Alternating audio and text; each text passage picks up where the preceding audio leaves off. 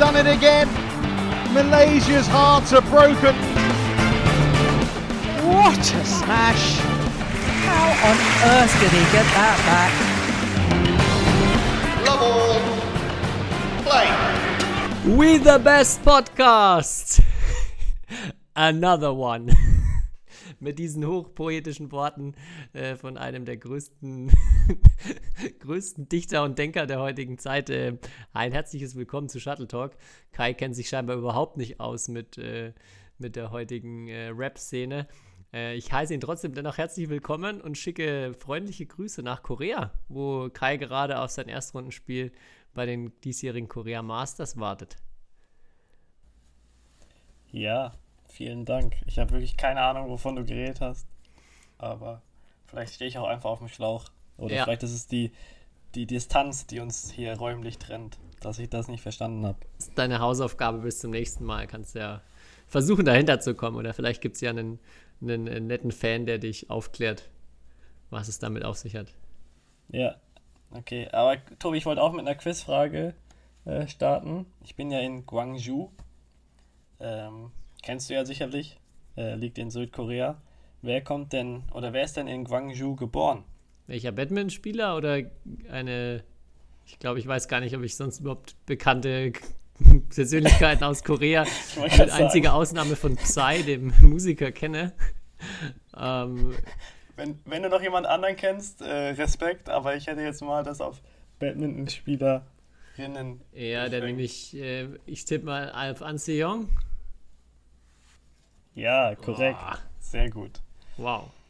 Damit hast du schon mal deine Legitimation für die nächste Stunde, dass du jetzt über Badminton sprechen darfst. Ja, meinen absoluten Expertenstatus weiß man, weiß aber man sie ist nicht am natürlich. Start. Ja. Ich habe aber gerade äh, noch ein paar Statistiken gesehen von dem Turnier, die, wo mich eine extrem äh, überrascht hat. Es ist jetzt die 14. Ausgabe von dem Turnier und von den 70 vergebenen Titeln sind, äh, lass mich noch mal kurz nachgucken, 56 an Korea gegangen.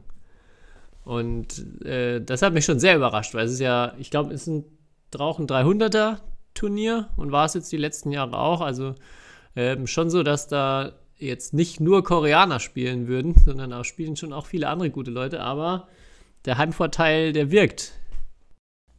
Ja, auf jeden Fall. Äh, ich glaube, es ist ja auch immer so Tradition, dass irgendwie im Herreneinzel irgend so ein No-Name dann äh, aus Korea so gefühlt das Turnier gewinnt. Ähm, aber ich muss auch sagen, es sind auch andere Länder stark vertreten, äh, zum Beispiel Taiwan. Ähm, ich bin in dieser, Man es gibt so eine WhatsApp-Manager- Managers-Gruppe, halt, wo die ganzen Teammanager drin sind und dann immer Informationen wie den äh, hier Trainingsplan und den Busplan für den nächsten Tag bekommen. Ähm, und dann hat da vorhin der taiwanesische Teammanager reingeschrieben, äh, er würde gerne Training für morgen beantragen äh, für insgesamt 40 Spieler oder Spielerinnen. Und alleine, ich glaube, im Herren-Einzel sind neun Stück äh, im Hauptfeld. Äh, also Taiwan ist auch, hat auch eine große Reisegruppe geschickt äh, nach Guangzhou. Wow. Ja, das ist ordentlich. Ja, aber wie du schon sagst, ähm, Herreneinzel habe ich auch gesehen, der einzige, die einzig mögliche Titelverteidigung ist im Herreneinzel von ähm, ja, dem nicht allzu bekannten Yeon Yök Yin, wenn man ihn so richtig ausspricht, hoffe ich mal. Aber der ist dabei, sonst kein Titelverteidiger. Ähm, ja, du bist äh, morgen ja schon im Hauptfeld direkt mit dabei und spielst gegen deinen Teamkollegen und äh, unseren spanischen Freund Sepp äh, Penalva, wie man ihn natürlich äh, landläufig nennt. Ähm, ja, wie sind denn so deine Aussichten für das Turnier oder wie gehst du jetzt in. Erstmal, warum spielst du überhaupt in Korea? Das ist vielleicht immer die erste Frage. Du bist ja einziger Deutscher, wenn ich es richtig sehe, oder sind noch mehr Deutsche da? The la last and only man standing in Korea. Ähm, äh, warum ich hier spiele? Ich, äh, Korea ist ein cooles Land. Hier gibt es gutes Essen. nee, und hier gibt es natürlich auch Punkte zu vergeben. Beziehungsweise, äh, ja, ein, ein cooles Turnier, ähm, was, ja, wo ich halt im Hauptfeld war, bei einem Level 300er Turnier, was ähm, manchmal nicht so einfach ist, weil ja, Herren 1 eine sehr kompetitive ähm, Disziplin ist. Ähm, und ja, und dann hatte ich auch, also ja, noch ein, denke ich mal, ein ganz faires Los, ähm, deswegen bin ich hier. Und ähm, ja, nach, äh, nach jetzt Hilo letzte Woche, wo, wo schon ganz okay war, aber ich vielleicht noch ein bisschen wegen meiner kurzen Krankheit irgendwie ein bisschen ähm, ja, äh, Schwierigkeiten hatte, hoffe ich, dass es morgen dann, also wenn die Folge rauskommt gestern, ähm, besser aussah. Vielleicht zur Einordnung noch für äh, unsere Hörer, die äh, Hilo Open, äh, sorry, da wurde ich auch darauf hingewiesen, die Hylo Open natürlich, das habe ich, glaube ich, letzte Woche jedes Mal falsch ausgesprochen. Äh, da nochmal Entschuldigung, die Hylo Open und auch die German Open sind die gleiche Turnierkategorie, also auch da World Tour 300, ähm, wo die German Open wahrscheinlich im Vergleich oder mit Sicherheit im Vergleich immer am stärksten besetzt sind. So die Zuschauer, die dort sind, wissen, ähm, wissen um das Level. Aber ähm, ja, Korea jetzt, ich weiß gar nicht wer, ich glaube, Chu ist auf 1 gesetzt, der jetzt auch ein hartes Programm nach ja, der letzten Woche in Saarbrücken vor sich hat. Der muss ja. ja auch direkt zum Flughafen gesprintet sein, gefühlt. Da bin ich sehr gespannt. Ja, also also jetzt mal ohne Witz, ich frage mich wirklich, wie der das gemacht hat, weil, oder wann der hier ankommt oder angekommen ist, weil es sind, also der muss ja von wahrscheinlich Frankfurt oder wo auch immer geflogen sein und dann fliegt man nach Seoul und dann muss man noch fünf Stunden mit dem Bus fahren.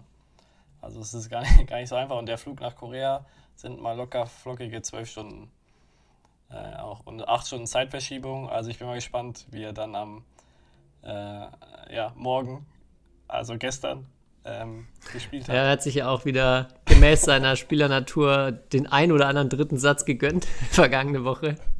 Ja. Von daher darf man da gespannt sein, wie, wie weit es die Woche für ihn geht. Aber wie sieht denn jetzt, wenn du so ganz alleine in Korea oder alleine als einziger Deutscher dort bist, wie sieht denn da so dann dein Tag aus? Jetzt so dein Tag heute vor dem Turnier, vor allem auch bevor es losgeht?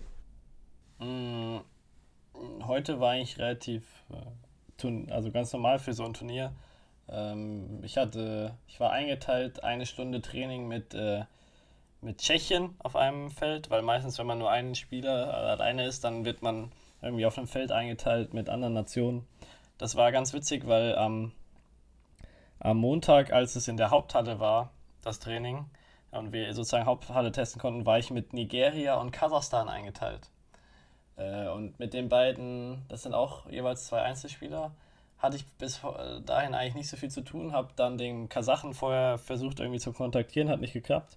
Und dann war ich um, ich glaube, 12 Uhr war es Training, eine Stunde, ähm, war ich da und dann war einfach keiner von den, von meinen Trainingskollegen da. Also war ich erstmal alleine. Okay. Dann musste ich mir noch schnell, ähm, musste ich mir noch schnell ähm, Trainingspartner aus dem Hut zaubern. Das ist aber dann eigentlich in so einem Fall ziemlich einfach, weil jeder liebt es, wenn man mehr Zeit auf der im Haupthalle sozusagen bekommt, um sich daran zu gewöhnen. Und dann habe ich äh, 90 Minuten sogar äh, äh, extra mehr Zeit bekommen äh, für, mit den thailändischen Damen einzeln trainiert äh, und natürlich der legendären ähm, koreanischen Trainerin, ähm, die echt äh, mir da auch super geholfen, geholfen hat und ähm, ja, das war, das war auf jeden Fall am Montag und das war, war auch ein bisschen kurios. Oh, wow. Wel, wel, mit welchen Damen war das dann? Mit äh, Ratchanok oder oh. Busanan? Nee, mit, äh, nee, nee, mit äh, Chaiwan uh -huh. und äh, Supanida. Katetong. Ah, ja. Genau. Äh, und ich muss sagen, die, die ist echt, äh, also die, gefäl äh, die gefällt mir sehr, äh, wie sie spielt und die hat echt Style. Die haben, die haben alle Style, aber vor allem ähm, Katetong ist äh, irgendwie, hat auf jeden Fall was. Und ist ja, ist ja Linkshänderin, ist sehr schnell, muss ich echt sagen. Also da musste selbst ich, da musste ich auf jeden Fall Vollgas geben, äh, um da irgendwie in den Matches äh, noch zu gewinnen. Ähm, aber ja, das hat, das hat wirklich Spaß gemacht, weil irgendwie die, ich glaube, wir haben jetzt schon mal über die Trainerin gesprochen, die ist ja die hat ja äh, sehr viel Energie und oder bringt sehr viel Energie und Leidenschaft und äh, Spaß ins äh, Training und das war äh, das war auch da am Montag der Fall und ähm, ja, die hat mich da sozusagen dann unterstützt und ja, heute habe ich wie gesagt eine Stunde mit Tschechien, also mit Jan Lauda äh, und Teresa Swabikova trainiert und mein Gegner von morgen war auch da, ähm, weil der auch niemanden hatte zum Trainieren, also haben wir so haben wir uns schon mal warm gespielt für morgen. Also es ist immer erstmal äh, oft so, dass man da zufällig eingeteilt wird und man muss sich dann mit den ähm, individuell kurz schließen. Hast du da noch andere ähm, interessante Trainingspartner oder Partnerinnen schon in der Vergangenheit bekommen, wenn du mal allein unterwegs warst? Oder was waren so deine, deine Highlights in der Hinsicht?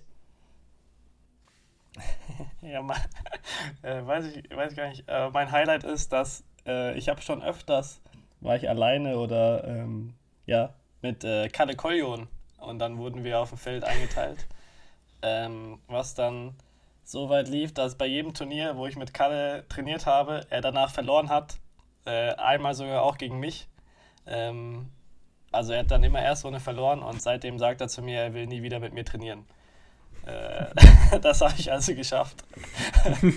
ähm, aber sonst, sonst kommt es ja wirklich nicht so oft vor, dass man, dass man komplett alleine ist und äh, weil es ja doch noch ein paar andere Badminton-Spieler aus Deutschland gibt und vor allem bei den größeren Turnieren. Ähm, das ist jetzt wirklich hier, ja, glaube ich, mit einer der ganz, ganz wenigen Ausnahmen, wo, wo das mal so passiert. Okay.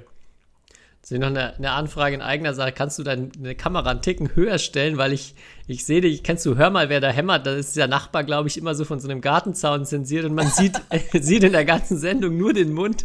Und es ist bei mir gerade genauso, dass ich nur so deine Nasenspitze und den Mund gesehen habe. Äh, das hat mich jetzt ein bisschen wahnsinnig gemacht. Ja, viel besser, danke. Ja, sonst noch, ähm, äh, okay. äh, sonst noch Dinge aus Korea, die du berichten kannst, obwohl das Turnier, beziehungsweise die Quali ging heute los, aber für dich noch nicht gestartet hat.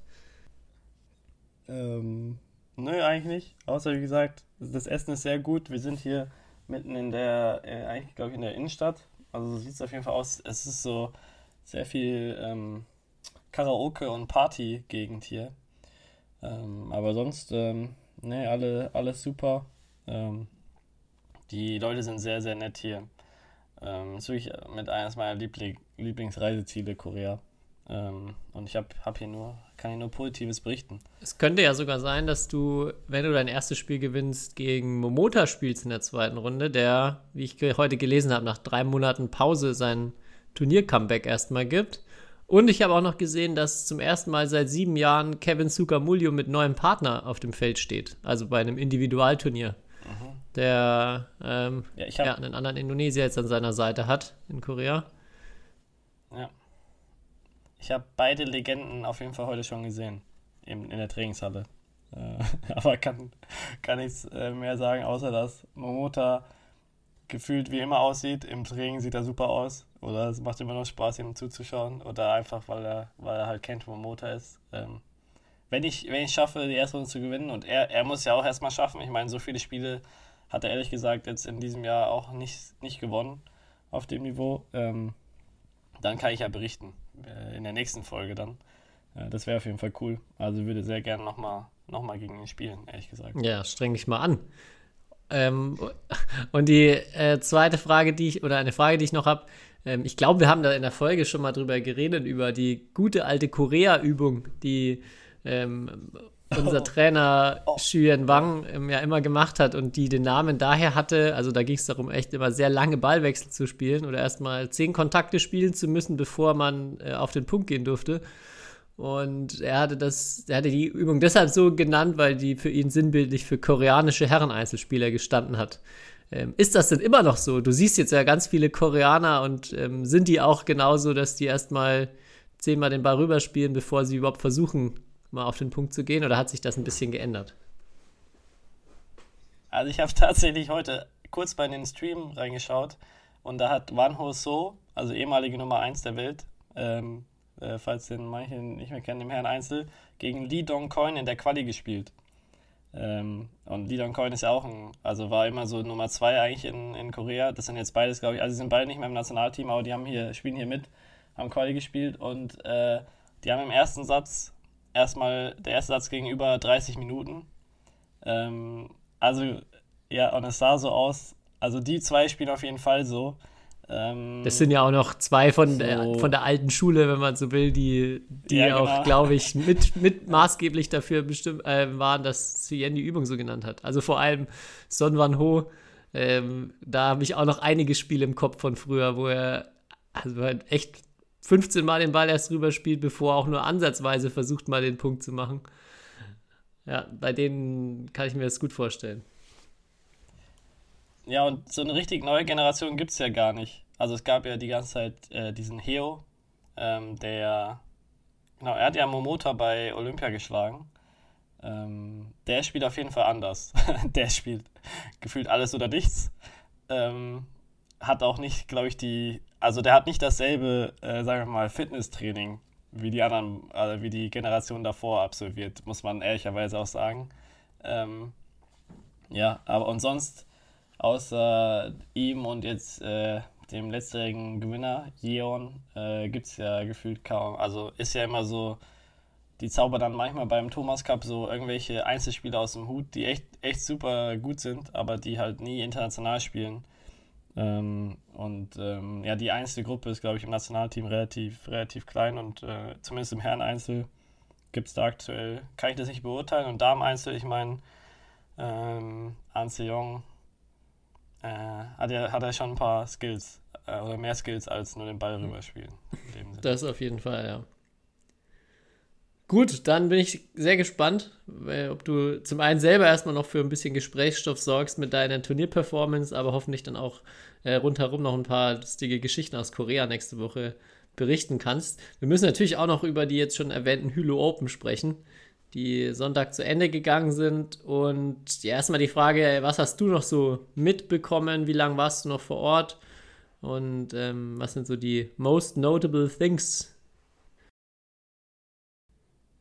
Äh, ja, vor Ort war ich nicht mehr lang. Ich musste ja dann, oder ich muss, bin dann wieder zurück nach Mülheim zum Trainieren und dann habe ich leider halt, weil ich am Samstag ja dann nach Korea geflogen bin und das bis, äh, ja, ich 24 Stunden unterwegs war, habe ich eigentlich den Samstag und Sonntag nur die Highlights gesehen, was ja bei dem Turnier nicht so schlimm ist, weil die, ja, wir haben es ja letzte Woche schon erwähnt, die ganz gute Highlights ähm, ja irgendwie geliefert haben, beziehungsweise halt die Berichterstattung einfach so phänomenal gut war. Ähm, ich, aber ich habe natürlich, oder ich glaube, auf jeden Fall müssen wir erwähnen, äh, den, sagen wir mal, die, die Stimmung bei ähm, dem, dem Spiel von Marc und Marvin am Samstag im Halbfinale. Ähm, da waren ja auch Leute beteiligt, die wir, äh, oder vor allem auch du, noch besser, aber die wir, äh, die ich auch kenne. Ähm, und ja, das war, hat ja auf jeden Fall für ganz coole ja, Impressionen und Videos gesorgt. Ja, das ähm, glaube ich, haben die meisten wahrscheinlich mitbekommen, vor allem durch dann auch die Statements von Marc und insbesondere auch Marvin, der, äh, der glaube ich, mit den Worten die beste Niederlage seines Lebens ähm, äh, das Ganze auch so quittiert hat und eine Wahnsinnsstimmung da vor Ort auch gewesen zu sein schien. Ähm, kann ich auch nur noch mal empfehlen, da in, in die Bilder, in die Videos reinzugucken. Ähm, da jetzt auch die Frage, hast du das Gefühl, dass ähm, Badminton so in, in, mit Blick auf so ein bisschen Fankultur entwickeln, Stimmung aufbauen, auf einem guten Weg ist? Meinst du, das war jetzt einfach mal nur eine, eine Ausnahme?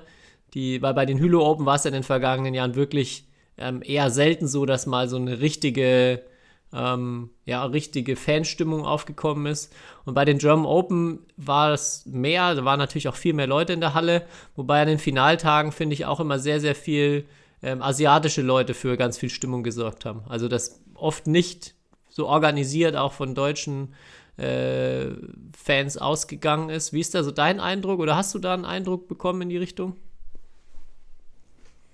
Äh, also so wie das jetzt da bei Hülo äh, gewirkt hat am Samstag, ähm, wie, die, wie das da gemacht wurde, das habe ich so, glaube ich, in der Form auch noch nicht gesehen. Also vielleicht mal bei einem Ligaspiel, wo es so, da gibt es auch so teilweise vereinzelt Vereine, die dann da so, sagen wir mal, Fangruppen haben und dann auch Schlachtrufe oder Fangesänge machen oder irgend sowas. Ähm, da habe ich das schon gesehen, aber jetzt bei einem internationalen Turnier in der Form äh, so, so nicht. Ähm, und da stand ja dann so, ähm, oder ich, ich habe mir viele Gedanken über die Überschrift gemacht, die von immer in den Artikeln stand oder die dann so ähm, ja, veröffentlicht wurde, so äh, Deutschland kann Badminton. Ähm, das fand ich interessant, ähm, weil äh, ich weiß, was da damit gemeint äh, ist, sozusagen, dass das halt ein super Beispiel war jetzt am Samstag, wie es machen, wie man es äh, ja, wie es laufen kann und so trotzdem habe ich mir halt auf der anderen Seite gedacht, ähm, das war es hat auf mich ja gewirkt, als wäre das ja sozusagen der, sagen wir mal, der Fanclub aus Bayern gewesen, also aus, äh, aus Obernzell. Und die waren maßgeblich halt dafür äh, verantwortlich. Und es war jetzt nicht so, dass das jetzt, äh, sagen wir mal, unsere deutsche Badminton-Kultur schon so ist, dass das jetzt äh, Standard ist. Ähm, und dass es halt so, sagen wir mal, ein äh, extrem super Beispiel war, aber halt äh, ich die Überschrift auch ein bisschen hinterfragen würde. Weil ich, das, äh, weil ich nicht davon ausgehe, dass wenn diese 50 Leute, die da jetzt da waren, ähm, äh, wenn es nicht dieselben sind beim nächsten Mal, dass es dann vielleicht äh, also schwierig ist, das zu reproduzieren. Oder was denkst du? Ja, also, ich, also die Frage habe ich mich auch gestellt, weil ich es auch nicht weiß. Ich war nicht vor Ort. Ich habe, äh, man konnte es jetzt ja nicht sehen, ähm, wer da alles beteiligt war. Aber ich kann mir auch vorstellen, dass sowas schon immer ein Anstoß auch sein kann. Also, dass sich viele vielleicht jetzt, die da auch im Publikum drin gesessen waren, mit einem ganz anderen Gefühl und mit einem ganz anderen Bild von Badminton und von der Stimmung in so einer Halle rausgegangen sind als in den vergangenen Jahren. Und ähm, am Ende ist ja äh, der Mensch auch einfach ein Herdentier in, in so einer Hinsicht und man lässt sich dann ja auch äh, dann gerne auch von einer guten Stimmung anstecken. Ich würde sagen, die Deutschen sind leider erstmal per se nicht die allerbesten darin, so eine gute Stimmung von sich selber äh, heraus anzustoßen oder da voranzupreschen. Von daher, ähm, ja, ich glaube, also ich bin bei dir, dass es erstmal äh, noch kein, noch keine irgendwie äh, große Wende im Sinne von Batman-Kultur bei uns, Fankultur bei uns ist, aber ich glaube, das kann so ein richtig äh, wichtiger Funken sein. Oder das würde mich freuen, wenn ähm, vielleicht bei den German Open sich das Gleiche nochmal wiederholt und ähm, vielleicht dann Jahr für Jahr auch ein bisschen größer wird, wächst. Und es gibt ja auch mit der Initiative vom DBBV Fanclub ähm, auch, auch was, wo genau das das Ziel ist, dass sich äh, Fans, Badminton-Begeisterte äh, untereinander organisieren können. Und ähm, ich muss aus, aus Fansicht sagen, ich hätte oder habe dann auch deutlich mehr Bock, ähm, bei so einem Turnier als Fan einfach nur dabei zu sitzen, wenn ich weiß, man sitzt in so einem Block drin, man hat Leute um sich, die irgendwelche äh, Schilder hochhalten, die richtig, richtig für La äh, Laune und Stimmung sorgen.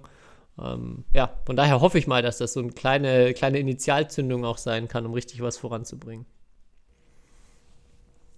Ja, das, das glaube ich auch. Äh, es wäre cool, wenn es beim nächsten Turnier direkt wieder so wäre oder halt so irgendwie ähm, das ansatzweise so wieder wäre, dass wir jetzt sozusagen auf, die, auf dieser Welle surfen.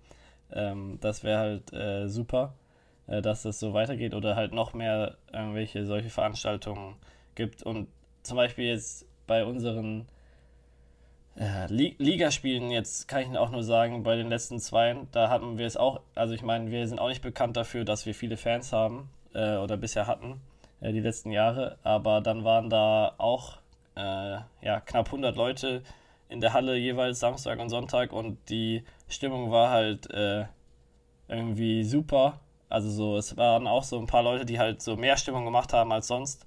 Und das halt direkt das Gefühl, den Leuten hat es viel besser gefallen und danach auch das Feedback so, es war viel besser und äh, man kann halt dann davon ausgehen, dass die Leute halt wiederkommen, weil sie einfach halt die Stimmung, Stimmung gut fanden. Und unser Problem ist ja oft, dass wir gar nicht diese Stimmung erstmal erzeugen, wie es jetzt da bei, bei Hülo war.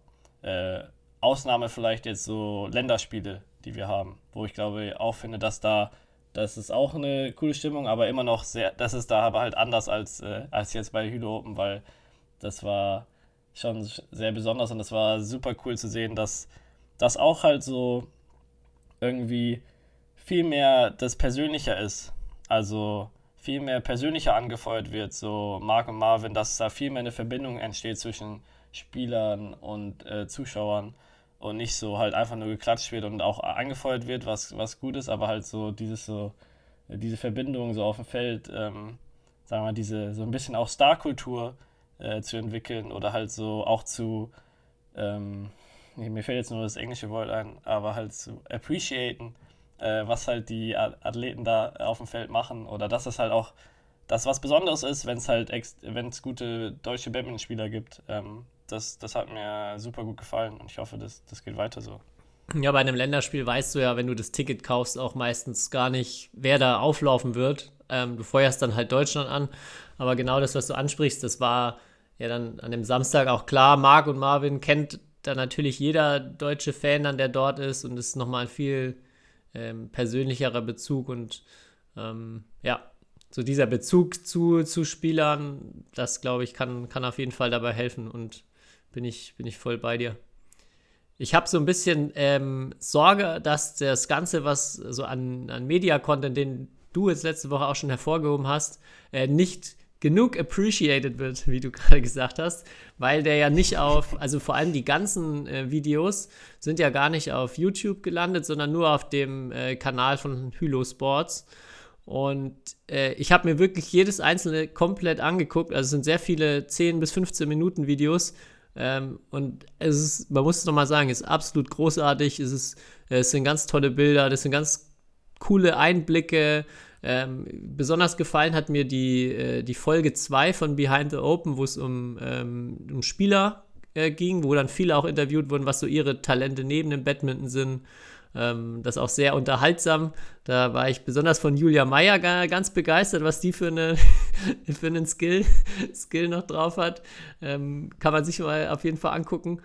Und ähm, ja, aber auch alle anderen, äh, anderen Videos super, äh, super cool, das Turnier so zu verfolgen. Und ich hoffe, dass es viele Leute gesehen haben. Ich habe da, wie gesagt, so, dadurch, dass es auf einer externen Seite alles gelaufen ist, glaube ich, dass die meisten wahrscheinlich nur auf Instagram die äh, die Reels und die Schnipsel daraus gesehen haben. Aber es lohnt sich da auf jeden Fall nochmal reinzugucken. Es gab eine Folge über Schiedsrichter, es gab eine Folge über Fans, über ähm, das, den Medical Stuff, wo dann auch wieder die Physiotherapeutin von Shu Chen Chen ähm, auch zu Wort kommt. Äh, also ja, da wirklich extrem coole Einblicke und hoffentlich in Zukunft mehr davon. Ja, ja, auf jeden Fall. Das war das hat, hat, mir auch gefallen und auch so die Länge war halt irgendwie super. Also du hast ja gesagt, so 10 Minuten kann man sich irgendwie immer mal ähm, anschauen und trotzdem halt so aufwendig produziert. Ähm, ich glaube irgendwie, da wurde noch bis tief in die Nacht teilweise halt geschnitten, damit es am nächsten Tag irgendwie online gehen kann. Ähm, ja, war auf jeden Fall äh, war auf jeden Fall cool. Aber wir, wir, wurden ja auch erwähnt, aber nur in der in der in der wie heißt es Turnierzeitschrift. Ja. Kai, Kai war, das Gebrüderpaar war Kai Denker. war Denker und Tobias war Denker. ja, ähm. Sehr gut, aber kann ich mir gut vorstellen, so um 3 Uhr nachts noch kurz vor Druck der Zeitschrift, da können sich dann auch schon mal so Fehler einschleichen. Ähm, ja, da, äh, das kann man sich auch immer gar nicht, ähm, gar nicht vorstellen, also was dieses Team da ja auch alles leistet. In der ersten Folge geht es ja auch ein bisschen darum, ähm, wobei finde ich da nicht so richtig klar wird, dass man ähm, wirklich den ganzen Tag, ich weiß nicht, gefühlt 20 Stunden Tag manchmal da fährt, bis tief in die Nacht rein. Am nächsten Morgen geht es gleich wieder los. Und ähm, ja, ich hoffe, äh, jetzt dann bei den German Open werde ich höchstwahrscheinlich auch wieder dabei sein. Habe da jetzt, vor allem nach, nach dem, was ich da so gesehen habe, richtig Bock. Auch viele, viele Ideen. Hoffe, dass viele von den Leuten, die jetzt in Saarbrücken dabei waren, auch dort dabei sind. Ähm, auch cool der, äh, äh, der englische Kommentar von CKU, glaube, ich weiß nicht, letzte Woche haben wir, glaube ich, schon auch kurz über ihn gesprochen. Und ähm, äh, ja, da natürlich nochmal mit richtig gutem Englisch auch was zu hören, das macht dann auch ähm, mehr Spaß, als wenn sich jetzt so jemand wie wir dann äh, da ein bisschen durchkämpfen muss. Ähm, aber äh, ja, auch das fand ich sehr, sehr gut. Ähm, ich habe bei den Tageszusammenfassungen, äh, bei den Highlights, habe ich so das Gefühl, dass das noch irgendwie besser oder ein bisschen unterhaltsamer werden kann. Ähm, ja, ich habe jetzt nicht, nicht die direkte Antwort, aber ich glaube, da ähm, ja, könnte man noch irgendwie einen cooleren Rückblick auf den Tag geben. Aber das war so mein einziger Eindruck. Ähm, alles andere wirklich bombastisch. Und noch eine Geheim, ein Geheimtipp, wenn, es ist wahrscheinlich kein Geheimtipp, äh, der Bericht von ähm, Thomas Fuchs, als er dann nebendran das äh, Spiel Bayern gegen FC Saarbrücken noch lief. Ähm, da gibt es auch ein langes Komplettvideo und das kann ich nur ähm, auch nochmal wärmstens empfehlen, wo dann auch ein kleiner Abstecher ins Stadion stattfindet. Ja, das ist, das ist Wahnsinn, äh, das Video. Aber mein Liebling, aber da gibt's, nee, ich habe keine Lieblingsszene, da gibt es eigentlich nur Lieblingsszenen ähm, bei dem Video. Aber wenn er dann im Stadion sitzt und ähm, deutsche Badmintonspielernamen skandiert, äh, ist auch, äh, da war ich kurz, äh, kurz vorm Vulkanausbruch. Ja, sonst, wir haben überhaupt nicht über das Sportliche geredet vom Turnier, also über die, äh, sportlichen Sieger, außer Chu, den wir schon erwähnt haben, zum vierten Mal jetzt. Also bei dem läuft es einfach in, äh, in Saarbrücken. Und ich frage mich immer, könnte er nicht in zwei Sätzen gewinnen? Also so viele Spiele, wo ich gefühlt dann, also ich mich wirklich frage, warum er jetzt da einen Satz verloren hat. Weil er es ja am Ende doch gewinnt. Und am Ende kann er ja im dritten Satz dann schon so gut spielen, dass er es auf jeden Fall nach Hause holt. Aber das, das lässt mich bei ihm irgendwie nicht so richtig los, warum er da ganz, ganz oft Dreisatzspiele spielt, die er am Ende dann meistens gewinnt. Ja, was aber halt irgendwie eigentlich voll anstrengend ist, ne?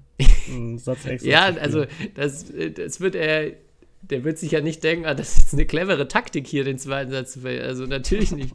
Er wird es ja am Ende jeden Sonntag merken, wenn er dann zwar wieder ein Turnier gewonnen hat, aber ähm, ich weiß nicht, wie viele Stunden zusätzlich auf dem Feld gestanden hat, aber das äh, beschäftigt mich schon immer ein bisschen, wenn ich ihm zuschaue. Ähm, ja, aber nichtsdestotrotz hat er auf jeden Fall ein Markenzeichen etabliert und ich finde nach wie vor einer der, der auch am sympathischsten wirkenden Spieler. Also, weil man merkt, das habe ich auch schon mal gesagt, das ist dem ultra wichtig. Der würde nie ein Spiel irgendwie abschenken oder irgendwas abgeben und ähm, der auch nach einer ersten Runde schon wirklich auch immer äh, jubelt, wenn das ein härteres Spiel war und äh, äh, glaube ich, einfach auch Badminton sehr genießt und Turniere genießt und da wettzukämpfen. Das, von daher bin ich einfach ein großer Fan von ihm und habe mich dann auch am Ende gefreut, dass er das Turnier wieder mal gewonnen hat. Ja, ja, aber er, sagt, er lag ja oft, oft auch noch im dritten Satz zurück, zum Beispiel gegen Alex Lanier im, im Halbfinale, ähm, der auch ein sagen wir mal, sehr gutes Turnier gespielt hat, lag er, glaube ich, auch 15, was weiß ich, 12 oder so zurück und hat dann zu 15 gewonnen. Mal kurz angezogen. Ähm, aber ja, das, äh, der, ich, ich kann deinen Eindruck nur bestätigen. Der, der, und ich glaube auch so, und deswegen passt seine Physiotherapeutin, slash Coach, slash äh, alles ähm, äh, so gut zu ihm, weil die auch diese, so das verkörpert. Oder seitdem ist es gefühlt noch extremer geworden, dass man das Gefühl hat, der genie äh, genießt es äh, irgendwie mehr, wie du, wie du gesagt hast, auf dem Feld. Ähm, ja. Und was ich mich ansonsten gefragt habe, ob der Kollege Uh, der Herrendoppel gewonnen hat, äh, unser, unser guter alter Kollege, ähm, ob der, ob der auf, äh, ja, ob der äh, ein paar Unterschriften verteilt hat nach seinem Sieg. Äh, und dann eigentlich mein absolutes Highlight äh, war ja das, das Foto von der Siegerehrung vom Damendoppel da muss ich sagen, äh, das war wirklich, wirklich genial, als jemand drunter geschrieben hat. Es ist schwer zu. Ich, ich dachte auch im ersten Moment, ich habe nur das Foto gesehen und dachte, oh krass, die Indonesierinnen haben gewonnen. Und dann habe ich äh, dann drunter gelesen, oh, die haben sogar aufgegeben. Ja, verletzt. Äh, das Finale. Mussten alles, nach ersten, ja. nach gewonnenem ersten Satz, ja. Und haben dann halt, also sahen überglücklich aus. Und die Chinesinnen daneben sahen aus, als hätten sie gerade zweimal zu zehn verloren oder so. Also sehr bedröppelt. Ja, also das Bild habe ich auch direkt teilen müssen, weil es hat mich auch begeistert, so wie, wie unterschiedlich äh, Gesichtsausdrücke von der Emotion sein können und auch vor allem wie unpassend in jederlei Hinsicht. Das stimmt. Ja. Ja, also das war ja. Das war auch ein, auch ein Highlight. Ja, aber der U, vielleicht noch zum U, oh. der, ja. das fällt mir gerade auf, der kann ja super schnell unterschreiben wahrscheinlich. Das ist für ihn ja erstmal erstmal ein Klacks. Kann, ja. Kann man ob er U unterschreibt oder U. Da, da muss so ein, da muss so ein, so ein Thailänder muss da schon ein bisschen mehr für arbeiten. Da gehen schon mehr Stifte leer. Das, das stimmt, ja. Das stimmt. Ähm, aber ja, äh, was, was eigentlich mein Lieblingsmatch war vom ganzen Turnier, war das äh, Viertelfinale von äh, Mark und Marvin ähm, gegen die zwei Chinesen, die, glaube ich, ja in Frankreich in der vor die Woche im Finale waren oder Halbfinale sogar, also auch ziemlich gut in Form waren und da, ich glaube, ich habe Marvin Seidel selten so gut spielen sehen wie in dem Spiel und es wurde ja auch kommentiert von von Michael Fuchs äh, und Thomas Fuchs, ähm, äh, aber halt Experte Michael Fuchs, der das natürlich auch nochmal deutlich besser gemacht hat als ich mit seiner ganzen Expertise im Doppel. Ähm, das war, das war echt, echt ein überragendes Spiel und da war die Stimmung auch schon echt, echt gut.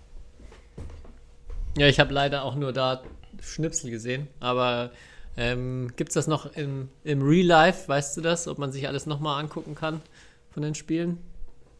Mm, also während des Turniers ging es, dass man noch den Tag vorher anschauen kann. Ich weiß jetzt nicht, wie es ist, wenn, wenn das Turnier vorbei ist. Äh, aber ich gehe mal davon aus, dass da irgendwo noch ein Stream ist. Oder auf, ich weiß gar nicht, ob auf Sport Deutschland TV lief wahrscheinlich dann der internationale Stream, ne? Mit englischem Kommentar. Äh, weil ich habe immer nur über Hilo Sports halt geschaut. Oder Hylo, Entschuldigung, Hylo Sports. Ähm, deswegen muss man mal auschecken. Gut. Ich habe mir noch ein Thema aufgeschrieben, was du letztes Mal aufgeworfen hast. Und äh, darüber nachgedacht und ist gar nicht so einfach, ehrlich gesagt. Du hast, glaube ja, ich, wenn ich es richtig, richtig im Kopf habe, die Frage gestellt, ähm, wie man denn im Mixed seine Dame am besten in Szene setzt. Ist das, war, war das die, die Frage oder ging es generell um, um Taktik im Mixed? Nee, wie der, wie der Herr am besten seine Dame ins Spiel bringt im, im, im Mixed. Oder sie glänzen, oder halt okay. halt ja ins Spiel bringt. Ja. Erstmal. Also, das, das, was das so das Schwierige an der Frage ist, erstmal, es ist natürlich super abhängig aus meiner Sicht von der, von der Dame und von den Skills, die die Dame hat. Ähm, und das, das vielleicht so das äh, ja, interessantere oder erstmal hilfreichere, um, um reinzugeben, ähm, auch zu gucken, wie gut ist die äh, Dame am Netz und wie schnell am Schläger, beziehungsweise wie gut kann sie sich vielleicht auch bewegen und angreifen. Ähm, und dann finde ich, gibt es viele Situationen, zum Beispiel auch ähm, bei, bei sehr athletischen Damen, die gut angreifen können, dass es total Sinn macht, als Herr auch mal vorne ans Netz zu gehen. Und die Situation, äh, wenn man jetzt gegen Mixed spielt, wo die, wo die Dame hinten ist und einfach in die Mitte angreift und der Herr steht vorne, kann total unangenehm sein aus der Abwehr raus, weil es auch äh, oft dann äh, ungewohnt ist. Und ähm, ja, wie gesagt, natürlich wichtig, dass dann die Dame auch entsprechend Power hat und auch mal sich schnell im Hinterfeld bewegen kann. Ähm, aber das, äh, ja, habe ich immer das Gefühl, dass manche manche Mixed-Paarungen dazu festgefahren sind in diesem Bild, dass die Dame unbedingt nach vorne muss. Und wenn, man, wenn sie einmal hinten ist, dann äh, hat man ja so gefühlt schon den Ballwechsel verloren. Ähm, das bei vielen, äh, bei vielen Damen, glaube ich, der falsche Ansatz. Oder für viele Damen wäre es besser, auch mal als Herr vorne mutig reinzugehen und das Hinterfeld mal für ein paar Schläge auch der Dame zu überlassen. Mhm. Bei den Weltklasse-Mix gibt es ja einige, die das sehr aufweichen. Also Watanabe, Hikashino findet man, glaube ich, oft andersrum. Äh, auch das thailändische Mixed findet man oft andersrum. Äh, die Europäer oder so Christiansen Boje auf jeden Fall auch oft mal das Boje hinten, hinten ist. Äh, also die fallen mir jetzt so direkt ein, dass das da auch mal äh, anders läuft. Und ich, also wäre jetzt interessant zu sehen, ähm, je sozusagen, ob das auf niedrigem Level glaube ich, ist es auch manchmal so, dass, äh, dass es da, glaube ich, auch Sinn machen würde, wenn man das nicht so strikt äh, sehen würde. Weil ich glaube, ähm, so, ja, dass die Dame gar nicht ins Hinterfeld darf. Ähm, äh, also sozusagen, so wurde es aber auch bei mir teilweise am Anfang äh, sozusagen beigebracht, dass jeder Ball, der nach hinten kommt, muss irgendwie der, der Junge nehmen, damals noch in der Jugend. Und das, äh, das ist irgendwie, ja, vom, sagen wir mal, von der Grundpositionierung ähm, ist natürlich irgendwie ein Ziel, aber das heißt nicht, dass man es gar nicht machen darf, beziehungsweise in manchen Situationen macht es halt einfach Sinn, dass die Dame auch den, den langen Ball nimmt und der Net oder der Mann halt auch einfach mal Druck aufs äh, Vorderfeld oder aufs Netz ausüben, ausüben kann. Aber ich habe ich hab dir ja die Frage gestellt, weil, weil, ich, weil ich sie ja gestellt bekommen habe im Livestream und ja dann nicht so genau wusste, was ich da sagen soll. Ähm, und dann habe ich, äh, das habe ich auch Isabel Lohau, also unserer besten Mixdame, erzählt und sie gefragt, ähm, was sie denn denkt. Und da war ich eigentlich ganz glücklich, weil sie hat gefühlt genauso äh, dann reagiert äh, wie ich. So, ach ja, einfach mal so ein, äh, am besten eigentlich fallende Bälle zu spielen. Ähm und äh, hört sich ja so einfach an, also so fallende Bälle, also sozusagen Bälle, die ähm, nach der nach dem Netz sozusagen schnell nach unten oder schnell Richtung Boden fliegen, sozusagen, dass der Gegner den, den oder die Gegnerin den, den Balltreffpunkt halt unter der Netzkante hat. Ähm, äh, und ja, das ist so anscheinend, selbst, also wenn es Isabel Lohau sagt, äh, dann doch das äh, Go-To-Mittel oder das am einfachsten ist. Und es macht ja auch natürlich irgendwie Sinn, weil wenn der Gegner unter Netzkante spielt, ist es halt sehr wahrscheinlich, vor allem wenn sie zum Netz spielen, dass deine Partnerin oder die, die Mixdame dann aus, ähm, mit der du spielst, äh, Überhand drankommt. Und aus so einer Position es natürlich tendenziell einfacher ist, für Mixdamen zu spielen, als wenn sie am Netz, äh, sagen wir mal, tiefer dran sind. Ja, also man muss auch sagen, dass Mixed, äh, also jetzt auch, wenn man in die Weltspitze guckt, äh, es wird ganz klar der Unterschied auch, also auf auch athletischer Ebene zwischen Herren und Damen immer kleiner was auch der Grund ist, dass es immer mehr Paarungen gibt, die dieses klassische System auch mehr aufweichen und auch mal mehr die Dame nach hinten geht, der Herr auch mal ans vorne ans Netz. Ähm, und aber sobald die Unterschiede dort, also vor allem auf der, auf der physischen Ebene, größer und extremer werden, dann macht es auch Sinn und ähm, ist auch äh, umso wichtiger, dann in die, diese Position reinzukommen. Und auch noch ähm, die Abwehrfähigkeit ist, finde ich, auch noch ganz entscheidend. Auf Weltklasse-Niveau ist sie mittlerweile auch nicht mehr so weit auseinander, dass es ähm, nicht mehr die Regel sein muss, dass man jetzt den Lift immer so spielt, dass der Herr Longline und die Dame Cross steht, dass so quasi der, der Ball länger zur Dame unterwegs ist. Ja, auch da, wenn, auf, wenn die Dame deutlich schwächer in der Abwehr ist, was ähm, ja in unteren Ligen schon auf jeden Fall häufig der Fall ist oder auch in, auch in höheren Ligen häufig der Unterschied schon mal größer sein kann, ähm, ja, dann gibt es natürlich solche Dinge, die dann da wichtiger sind ähm, und einen größeren, größeren Unterschied oder Impact machen. Und es dann auch nochmal entscheidender wird in dem Beispiel, am besten Fallen zu spielen, wenn, die, wenn der Smash des gegnerischen Herrn viel besser ist als meine Dame, naja, dann muss ich halt irgendwie verhindern, ähm, überhaupt in die Abwehr zu kommen. Also das sind so die, die, die Punkte, die erstmal eine wichtige Rolle spielen. Und immer überlegen, wenn jetzt die Dame besser ist als der Herr, ja, dann macht es überhaupt keinen Sinn, ähm, diese, diese Mixed-Regeln, die manche da in ihrem Kopf drin haben, zu befolgen, sondern dann sollte man eher doppelt spielen. Oder vielleicht sogar umgekehrt, dass, der, dass die, die Dame mehr ins Hinterfeld muss und der Herr mehr nach vorne, wenn sie einfach schneller, besser, stärker ist. Kann es ja in Ausnahmefällen auch ähm, im Ligabetrieb bestimmt mal geben. Ja, also da muss man sich, glaube ich, einfach lösen von diesem, von diesem klassischen Bild. Ja, Michael Fuchs hat es ja auch stundenlang gemacht. Äh, also der hat, äh, der hat diese Übung, so fallende Bälle, äh, habe ich den stundenlang im Training, auch immer nach dem Training nochmal extra irgendjemanden gesucht, der ihm zuspielt, so aus der Mitte vom Netz. Und er hat einfach jeden Ball weich, äh, aber halt versucht fallend äh, zur Mitte zu spielen. Ähm, das hat er stundenlang ähm, ja, probiert und er war ja auch kein so guter, äh, kein so, kein so schlechter Mixspieler. Ähm, in der deutschen Historie. Ähm, also das, das war schon so ein, schon so ein Key-Element für, für, für einen, für einen Mixtern, fallende Bälle spielen zu können. Ja, er hat es ja auch äh, ja. geschafft, obwohl er, denke ich, auf der, auf der Ebene, auf der allerhöchsten Mixed-Ebene, auf der er mitgespielt hat, ähm, wahrscheinlich mit den schwächsten Angriff oder von der Power her bei den Herren erstmal hatte, gegen ganz viele gewonnen, weil er es einfach ja, in Perfektion einen Drop in die Mitte gespielen konnte und halt auch 10 von 10 da mit einer guten Höhe, obwohl die Gegner es schon wahrscheinlich geahnt haben oder oft wussten, äh, mussten sie trotzdem wieder hoch rausspielen. Und irgendwann kommt dann halt doch mal ein zu kurzer Lift ähm, oder eine bessere Möglichkeit, um dann auf den Punkt drauf zu gehen. Ähm, ja, das kann man sich in alten Videos sehr, sehr gut und leicht nochmal angucken.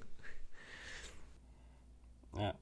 ja, da erinnere ich mich auch noch live an den Beiwechsel beim Thomas Cup bei meinem ersten, wo ich äh, ja, äh, nur auf der, also auf der Bank saß und zugeschaut habe, da hatte, haben sie, glaube ich, gegen Korea äh, Herrendoppel gespielt, er und äh, Johannes Schöttler. Und weiß ich noch ganz genau, war ein Ballwechsel, wo, wo er, glaube ich, vier Drops am Stück gespielt hat, bis dann der äh, vierte wirklich auf dem äh, Boden lag bei den Koreanern. Ähm, und die aber einfach so gut waren. Ähm, und die ja, Koreaner halt auch in, auch in dem Spiel da gar nicht wussten, was sie machen sollen ähm, so gefühlt. Ähm, ja, das war, kann man sich auf jeden Fall nochmal noch mal anschauen, wenn man sehen will, auch wie, wie man mit relativ, also sagen wir mal, keinen speziellen Schlägen, aber einfach halt extrem guter Qualität ähm, da so effektiv sein kann. Und ich glaube, da war Michael Fuchs sehr, sehr gut drin.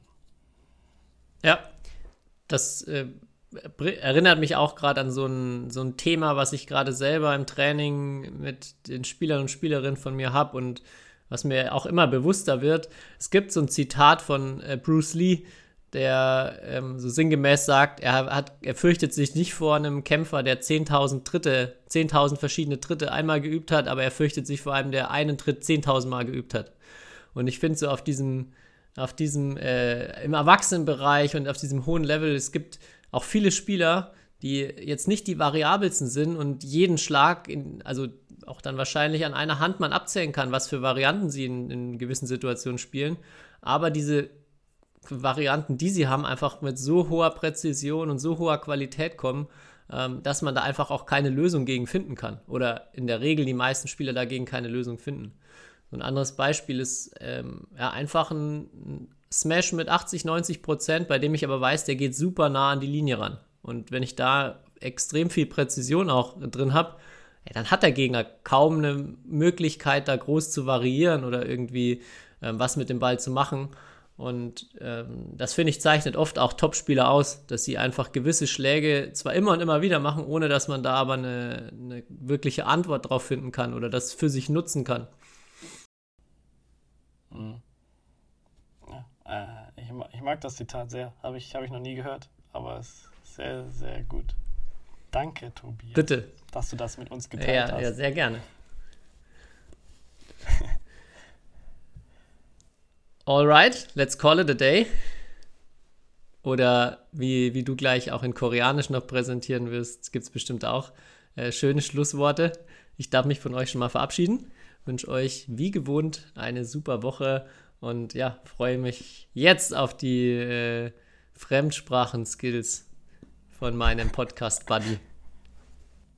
Ja, krass, dass du davon ausgehst, dass ich was vorbereitet habe. Dein Vertrauen ist ja anscheinend ungebrochen. Aber ich, ich habe ich hab tatsächlich äh, einen äh, Satz eingeübt, aber ich muss sagen, Koreanisch wirklich nicht so einfach. Wop am Gangnam Style.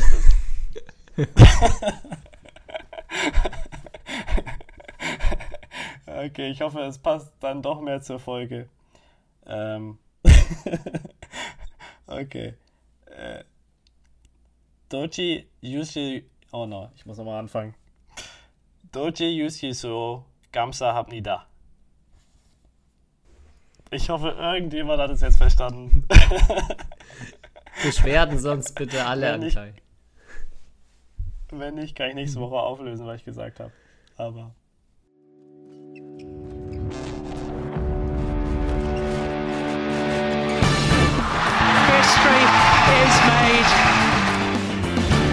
Dan has done it again.